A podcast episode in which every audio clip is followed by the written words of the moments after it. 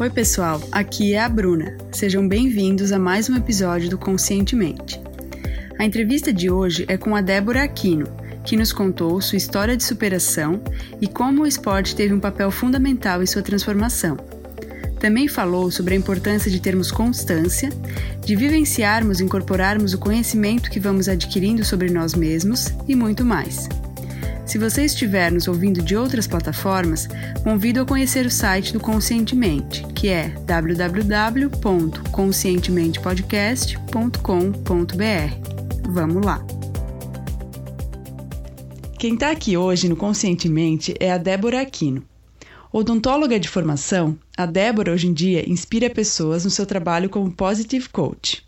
Débora, é um prazer enorme te receber aqui e eu gostaria que tu nos contasse um pouquinho mais sobre a tua vida e tua trajetória. Oi, Bruna, é, obrigada pelo convite.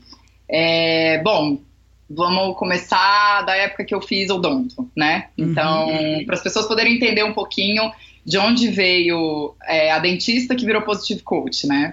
Então, eu me formei em odontologia, em Bauru, e trabalhei 15 anos como dentista, né? E eu sempre tive essa essa coisa assim de cuidar das pessoas, sabe? Então acho que não foi à toa que eu escolhi uma profissão da área da saúde, né? Tenho, eu tenho muito esse, essa essa coisa do cuidador em mim. Uhum. E, e, e aí eu trabalhei 15 anos como dentista, só que não era exatamente aquilo que eu queria fazer, né?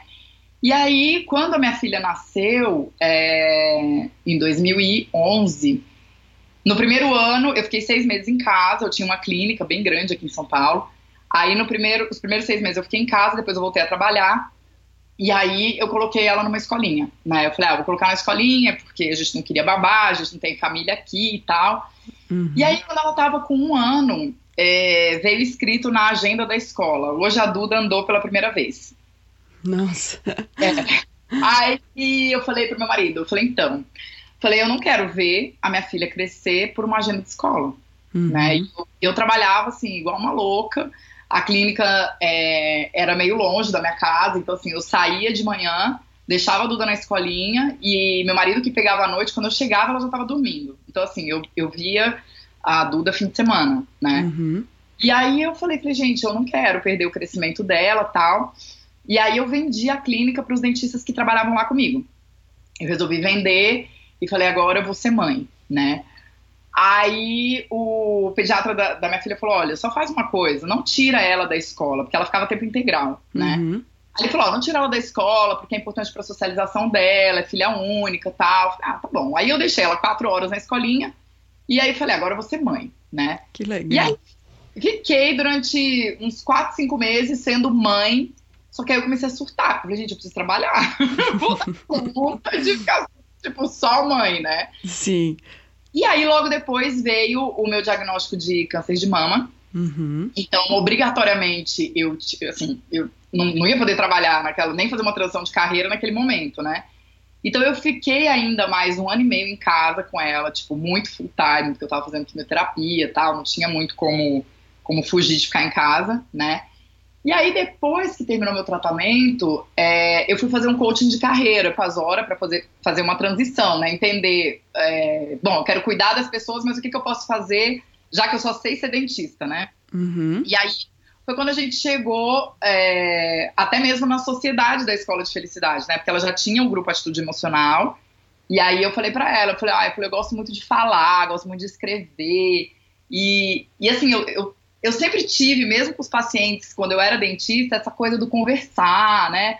Aí ela falou, por que você não faz uma formação em coaching? Aí eu falei, ah, eu falei, acho que, que rola, né? Uhum. E aí eu fiz a, a primeira formação, aí em 2014, Aí eu adorei, eu falei, nossa, que legal. E tinha um braço é, do curso que eu fiz que era do Positive Coaching, né? Uhum. E essa questão do pensamento positivo sempre foi um negócio que eu, trabalhei assim desde pequena. Minha mãe ensinava muito pra gente. E durante meu tratamento eu trabalhei muito isso.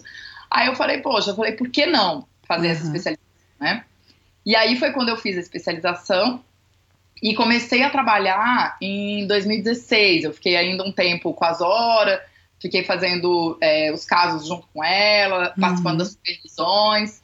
e fiz alguns outros cursos depois, e aí eu efetivamente comecei a atender em 2016. Então, a história é mais ou menos essa. Que legal, Débora. E ela, então, a tua coach, no fim das contas, ela virou a tua sócia na Escola de Felicidade, é isso?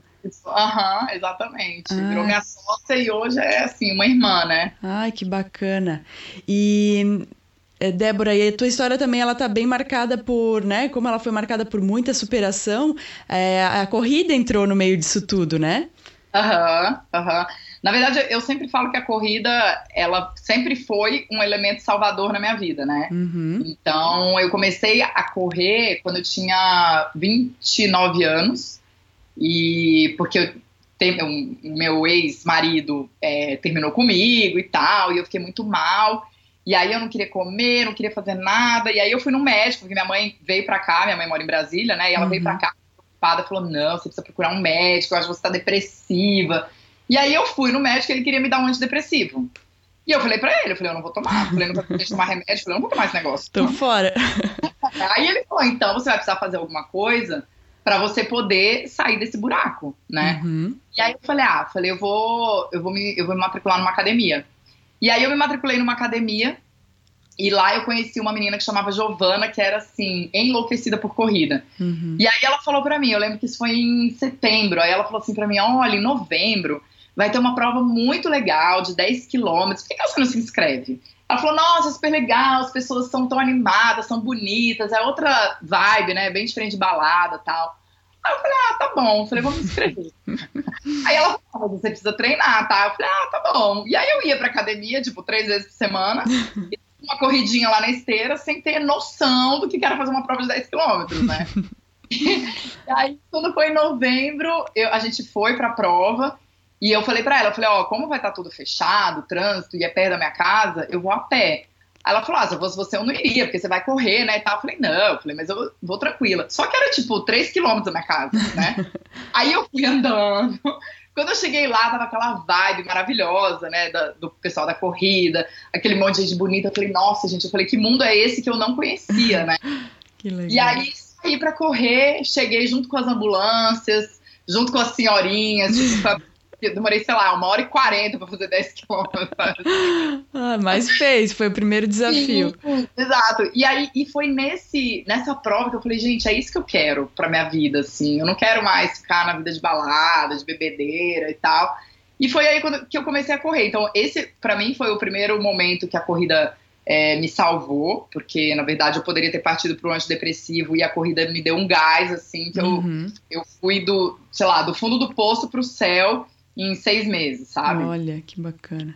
E, e aí, depois eu conheci o Fábio, que é meu marido, daí a gente casou, conheci por causa da corrida, né? Uhum. Aí a gente casou, aí eu tive a Duda, daí quando eu tava amamentando, eu engordei 16 quilos, eu engordei 8 na gravidez e 16 amamentando. Uhum.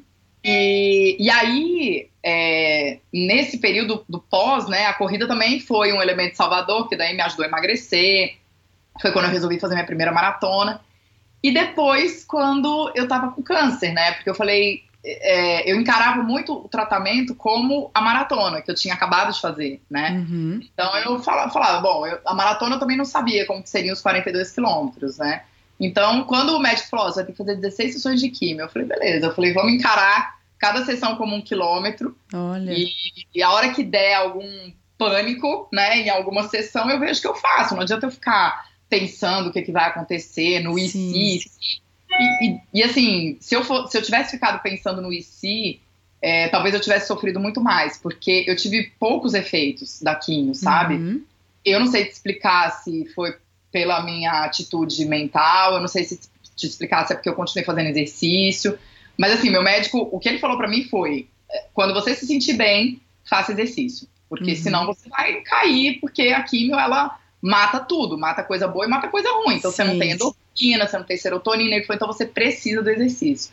Então durante as químios eu ainda corri, sei lá, acho que nas cinco primeiras eu continuei correndo, sabe? Obviamente não maratona tal, mas eu ia pra academia, eu corria, fazia musculação, e depois eu fiquei nadando até, até terminar o tratamento, sabe? Uhum, uhum, então eu acho que o esporte em si, ele é, é um elemento salvador, né? Uhum, ele te deu essa força para para encarar de frente tudo que tu, toda essa batalha que, que seria grande, mas tu conseguiu quebrar ela em pedaços com a ajuda do, do esporte, né? Exatamente. Muito legal. Nossa, sensacional, Débora.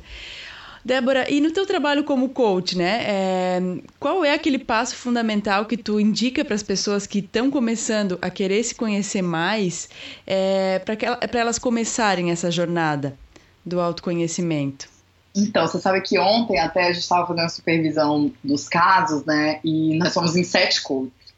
E aí a gente estava conversando e eu falei, eu falei, gente, é, eu tinha uma ideia sobre autoconhecimento que hoje ela mudou totalmente, sabe? Uhum. Então, o que eu acho é que hoje o, autoconhecimento é muito acessível para todo mundo, né?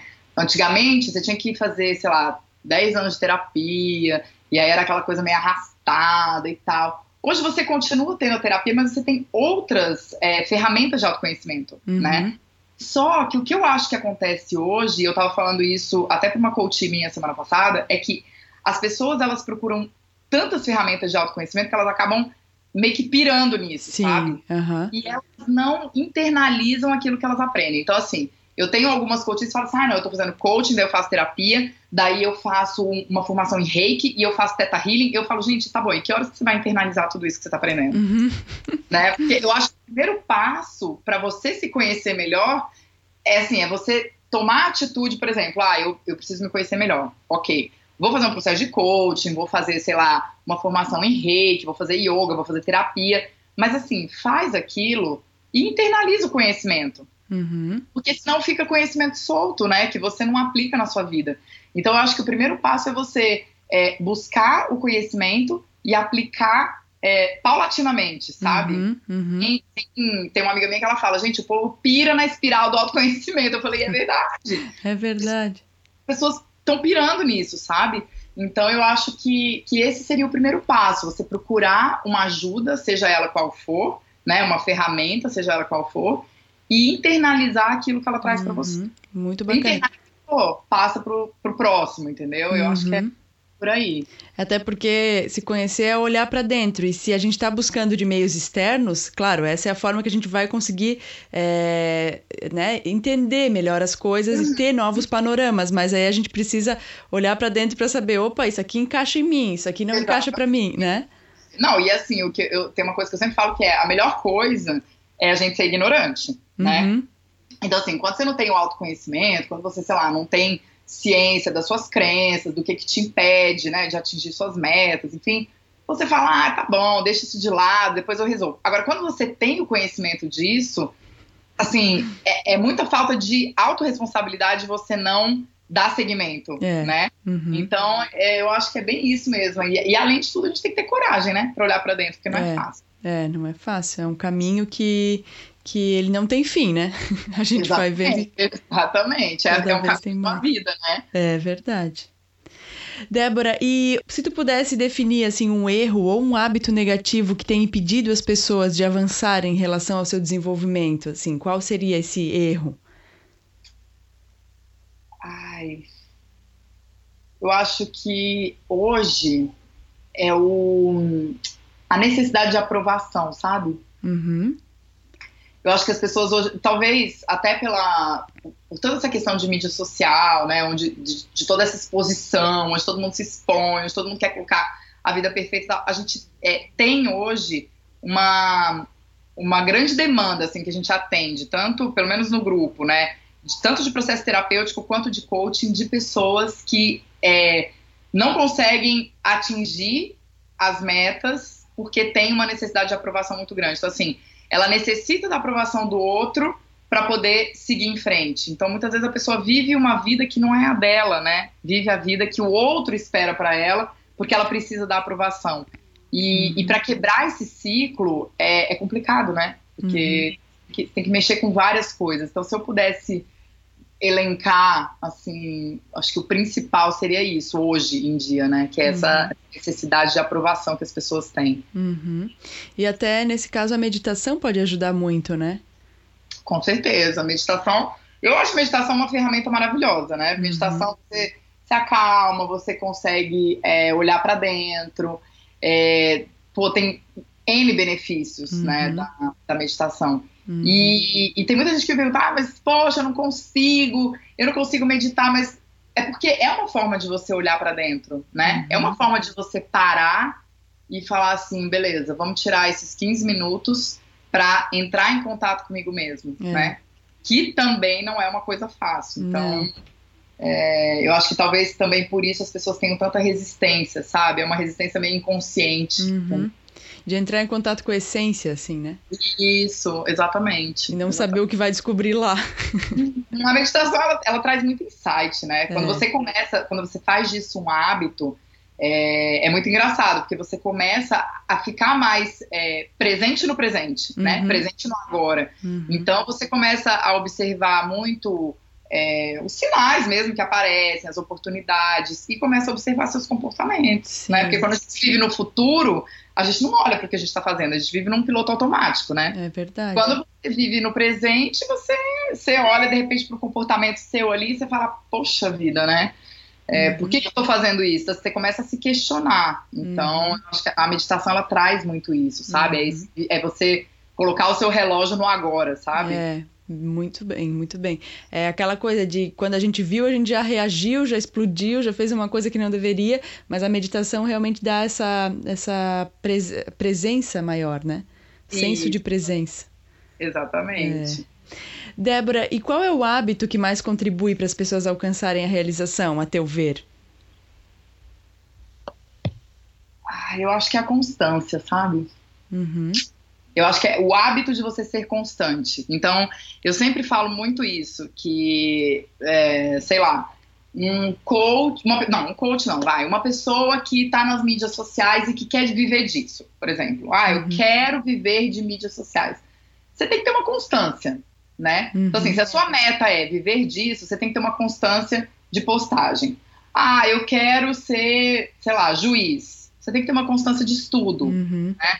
Ah, eu quero ser saudável. Você tem que ter uma constância de hábitos saudáveis. Uhum. Então, eu acho que é, é, a constância, ao meu ver, ela é um hábito também, né? Uhum. É o hábito de você ser constante. Então, é você conseguir fazer daquilo, daquelas pequenas atitudes, atitudes que sejam é, permanentes na sua vida, né? Perfeito. Perfeito. É aquela coisa, né? Sem disciplina a gente não avança, é difícil, né? E, e é algo parecido. Constância, disciplina é, é se propor, né? O que às vezes não é nada fácil. A gente tem que é, priorizar muito as coisas. Exato, é. exato. Débora, e qual foi o melhor conselho que tu já recebeu na vida? Tu gostaria de compartilhar ele conosco? Ai, a gente recebe tanto conselho a vida inteira. Mas eu acho que é, acho que o melhor conselho que eu já ouvi foi até o que eu falei ali no comecinho da nossa, da nossa conversa, né? Que, que é essa questão de você não pirar no autoconhecimento, sabe? Uhum. Porque quando eu comecei a fazer o. Quando eu fiz a formação em coaching, daí eu fiz a especialização e eu comecei a fazer um monte de curso, é, a Zora, a Zora é psicóloga, né? E ela falava para mim, ela falava, olha, internaliza isso que você aprendeu, depois você vai para outro curso, porque senão uhum. daqui a pouco é um monte de conhecimento solto, né? Então, uhum. eu acho que esse é o conselho, assim, sei lá, dos que eu já recebi, acho que é o mais precioso, sabe? É primeiro internaliza o que você aprende para depois dar o próximo passo, uhum. sabe? É Perfeito. É Perfeito. Muito, muito valioso, Débora. Muito obrigada. E tem algum pensamento ou algum ditado que te inspira no teu dia a dia? Ou alguma frase que tu leva como lema? Então, tem uma, é, tem uma frase que eu gosto muito, que na verdade eu já usava ela para minha vida desde antes de eu fazer é, a formação em coaching, né? E que é uma frase que diz assim: experiência não é o que acontece com um homem, é o que um homem faz com o que lhe acontece. Nossa. Então, assim, é, o que você faz com as situações que se apresentam na sua vida é que vai determinar seu destino. Uhum, né? Não é o evento em si, é o que você faz com esse evento, uhum, né? Uhum. Então, é, é, bem aquela história do pega o limão e faz a limonada, sabe? Se pegar o limão e fizer a limonada, o seu destino é outro. Se você pegar o limão que tá ali, só abrir e ficar olhando para ele, é um caminho totalmente diferente, né? Acho que essa frase é, é uma frase assim que, que me guia, sabe? Há uhum. muitos anos mesmo. Fantástico. E é aquela ideia, né, de a gente acordar e decidir fazer o dia que a gente quer, né? Exatamente. Não esperar um bom dia. Exatamente. E não é nem, é, às vezes quando eu falo isso, né, eu falo, ah, você decide o dia que você quer ter e tal. Aí as pessoas falam, ah, mas eu decidi que eu queria ter um dia bom e aconteceu coisa ruim. Eu falo, beleza, e como é que você encarou essas coisas ruins? Uhum. Né? Porque é isso que vai fazer o seu dia bom. É a Justamente. forma que você encara as coisas que acontecem na sua vida, né? Uhum, justamente. Muito bom, Débora. E se tivesse que indicar apenas um livro para quem está nos ouvindo, qual seria ele? Então, eu amo. É um livro que, assim, ele não é fácil de ler, porque ele tem, sei lá, acho que ele tem quase 700 páginas. Mas ele é como se fosse, assim, um processo de auto-coaching, se você tiver disposta a fazer, sabe? Uhum. E é um livro do Anthony Robbins que chama que ele chama Desperte seu gigante interior. Eu tô lendo ele nesse momento, Débora. Ai, que coincidência. Esse livro é demais, assim, eu demorei acho, alguns anos para ler, porque como ele tem, você tá lendo, você sabe, ele tem muito exercício, né? Tem. Uhum. Então eu ia fazendo, eu li um capítulo, aí eu fazia o exercício, aí eu internalizava aquele exercício, uhum. são bem chineladas, né? Assim, São. Fala, meu Deus do céu. E, mas é um livro muito bom, assim. É um livro Nossa. que ele, ele realmente desperta o que a gente tem de melhor dentro da gente, sabe? Uhum.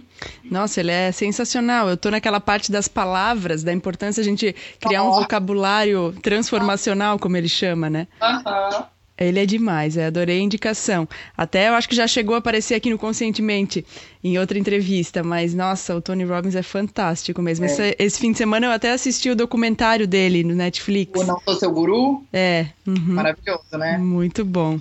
É. Agradeço muito a indicação, Débora. E então, antes da gente encerrar, eu gostaria que tu nos dissesse qual é a melhor forma para quem está nos ouvindo entrar em contato contigo e conhecer mais sobre o teu trabalho. É, tem o meu perfil no Instagram, que é o Debs Aquino. Uhum. E tem o e-mail de contato, que é o contato arroba blogdadebs.com.br. Uhum, perfeito. A gente vai colocar no, no post do episódio para todo mundo ver. Tá e eu quero te agradecer, então, Débora, imensamente por tu estar tá aqui participando, é, pela tua disponibilidade em mostrar um pouquinho mais sobre a tua história, que é tão linda e cheia de superação te desejar ainda mais sucesso do que tu já tem, porque com certeza tu é merecedora dele. Obrigada. E esperar que um dia a gente possa conversar aqui de novo. Ah, com certeza. Eu que agradeço pelo convite e vamos lá, né? Vamos, vamos crescer, vamos em direção ao autoconhecimento, né? Isso aí, vamos evoluir. Todos juntos numa mesma, no mesmo time, né? É, aí, sem pirar, né? É. Sem conhecimento. Isso aí. Muito, muito obrigada, Débora. Um grande obrigada abraço. Sempre, Bruna, para você também. Gostou desse episódio? Então, se tiver aqui no site, deixe seu comentário. E se tiver no iTunes ou outras plataformas, deixe sua avaliação. É muito importante saber o que você achou. Obrigada.